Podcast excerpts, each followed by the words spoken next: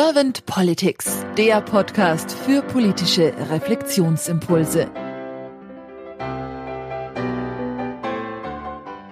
Herzlich willkommen zu einem neuen Podcast von Servant Politics. Mein Name ist Claudia Lutschewitz und ich spreche heute mit Brigitte Zypris. Guten Tag, Frau Zypris.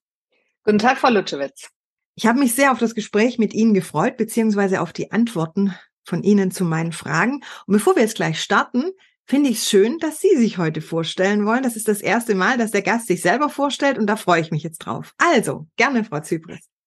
Vielen Dank, Frau Lutschewitz. Ja, es ist ja doch ein bewegtes Leben. Ich bin ja gerade 70 geworden und äh, wenn man so einen Zeitraum zusammenfassen muss, dann ist es natürlich schon viel.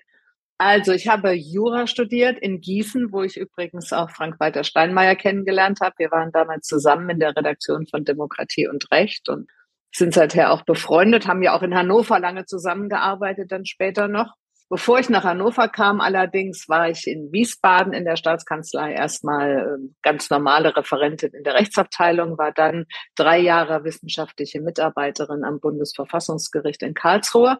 Und von dort habe ich dann gewechselt in die Staatskanzlei zu Gerhard Schröder nach Hannover Schröder wurde 1998 Kanzler und äh, Steinmeier und ich sind damals mit ihm auf die Bundesebene gewechselt. Äh, ich war beamtete Staatssekretärin bei Otto Schily im Bundesinnenministerium, wurde 2002 Bundesministerin der Justiz, blieb das eine Legislaturperiode und habe dann 2005 auch das erste Mal für den Deutschen Bundestag kandidiert, für die SPD im Wahlkreis Darmstadt den habe ich direkt gewonnen und äh, zwei weitere Male auch noch, so dass ich bis 2017 Bundestagsabgeordnete war. Bis 2009 war ich dann Bundesministerin der Justiz und äh, von 13 bis 18 nochmal im Bundeswirtschaftsministerium, zunächst als parlamentarische Staatssekretärin und dann als Ministerin nochmal, als erste Bundeswirtschaftsministerin.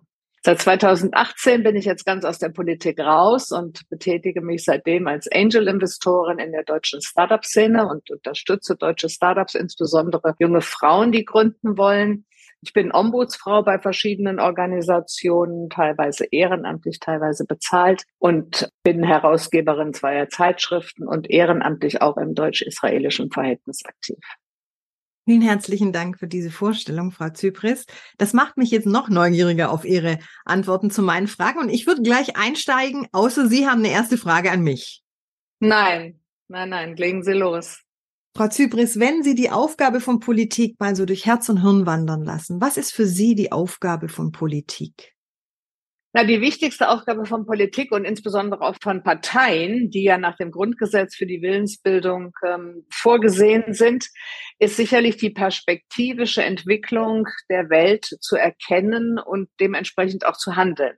Das heißt also, Politik muss vorausschauend agieren, muss gestaltend agieren. Wenn wir das jetzt mal im Rückblick betrachten, kann man beispielsweise äh, an die Euro-Einführung denken, an die europäische Einheit, an andere Themen, die durchaus in der Bevölkerung umstritten waren, von denen sich aber eben im Nachhinein zeigt, dass sie die richtigen Schritte waren und dass Politik da richtig gehandelt hat. Also Perspektiven erkennen und dementsprechend handeln. Und bei diesem Handeln muss man natürlich auch einen Ausgleich suchen zwischen den verschiedenen Positionen. In aller Regel sind die Themen ja gesellschaftlich umstritten und es ist deshalb Aufgabe der Politik, da auch einen Konsens zu finden.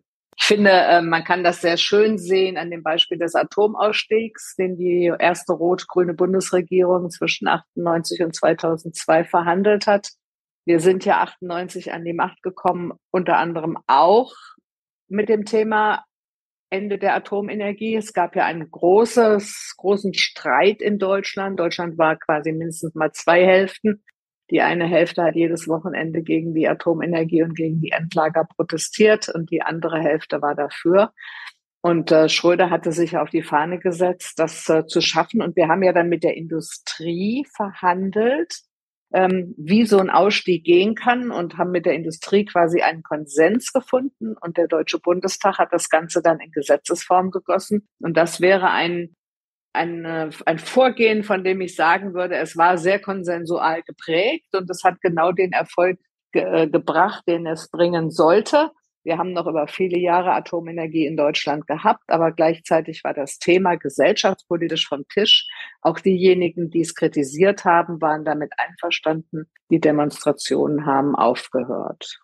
Und Politik setzt natürlich auch den Rahmen für das Verhalten der Menschen untereinander in der Gesellschaft. Also wenn Sie ans bürgerliche Gesetzbuch denken, wenn Sie ans Handelsrecht denken, wenn Sie an alle ethischen Fragen denken. Ich habe beispielsweise äh, seinerzeit als Justizministerin die Patientenverfügung im bürgerlichen Gesetzbuch vorgeschlagen zu verankern. Der Bundestag ist mir dann gefolgt. Also von daher gibt es da eben auch viele Themen, die Aufgabe der Politik sind und die den Rahmen für das Miteinander setzen.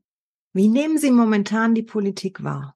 Ich glaube, dass im Moment ein extrem schwierige Situation für die Politik ist. Also diese Regierung tut mir wirklich leid, muss ich sagen. Also leid, das ist irgendwie keine so eine richtige Kategorie, aber das ist wirklich extrem schwer. Seit sie an der Regierung sind, gibt es eine Krise nach der nächsten.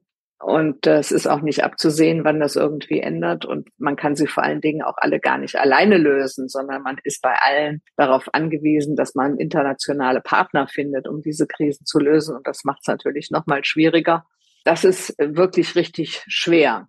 Und leider muss man ja auch sehen, dass man bei vielen internationalen Themen nicht so sonderlich gut weiterkommt. Wenn ich jetzt gerade an das Scheitern des Abkommens beispielsweise gegen die Verschmutzung der Meere mit Plastik denke, das ist ja auch ein Drama, dass man sich noch nicht mal zu sowas irgendwie international verständigen kann. Und von daher sind sehr, sehr schwere Zeiten. Was würden Sie sich denn wünschen für die Politik der Zukunft? Ich glaube, eine der wichtigsten Aufgaben ist eigentlich, dass man als Politik es schafft, den Rahmen wieder so zu gestalten, dass diese ganzen Irrationalitäten, die da im Moment zugange sind, äh, ein bisschen eingedämmt werden. Also ich glaube, wir müssen als, als erstes mal sehen, dass wir diese ganzen Bots und ganzen Hate Speech im Internet, die falschen Bilder, die Bekämpfung auch durch andere Länder also ich meine, dass Russland Leute dafür bezahlt, dass sie Hakenkreuze hier an, in Europa an die Häuser schmieren, ist ja irgendwie auch grotesk. Also dass man dem Ganzen irgendwie äh, entgegentritt, damit überhaupt die Bedingungen für die Gesellschaft wieder besser werden. Äh, mit diesem sehr starken Gegeneinander und jeder sitzt in seiner Blase und haut sich nur noch gegenseitig auf den Kopf, äh, ist keinem gedient. Und da, glaube ich, muss man die Basis wieder ein bisschen besser finden.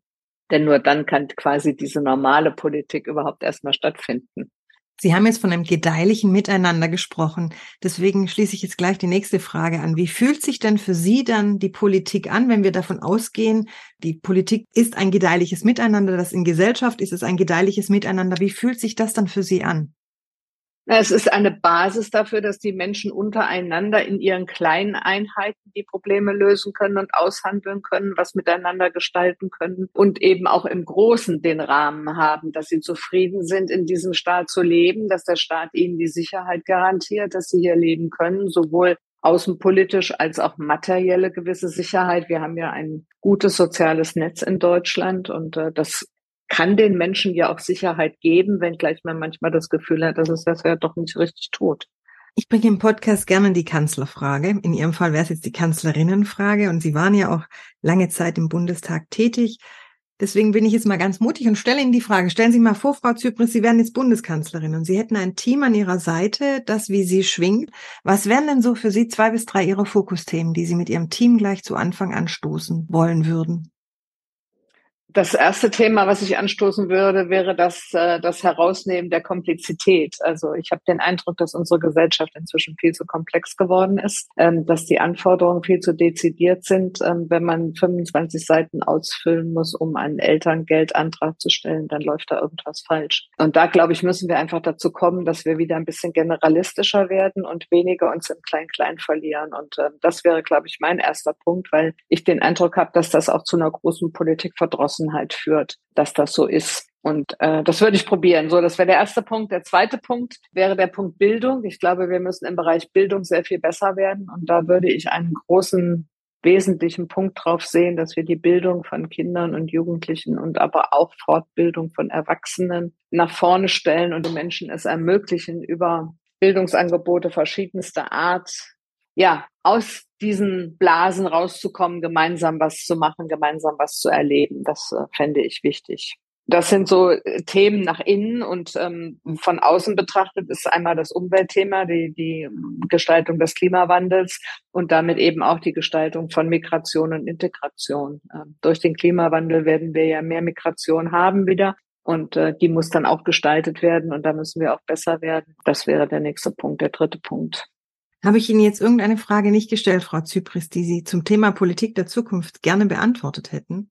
Nö, im Moment fällt mir wenigstens nichts ein, sagen wir mal so. Dann danke ich Ihnen sehr herzlich für Ihre Impulse und das Teilen Ihrer Gedanken, Frau Zypris, und sag einfach mal bis bald. Sehr gerne, Frau Lutschewitz. Tschüss.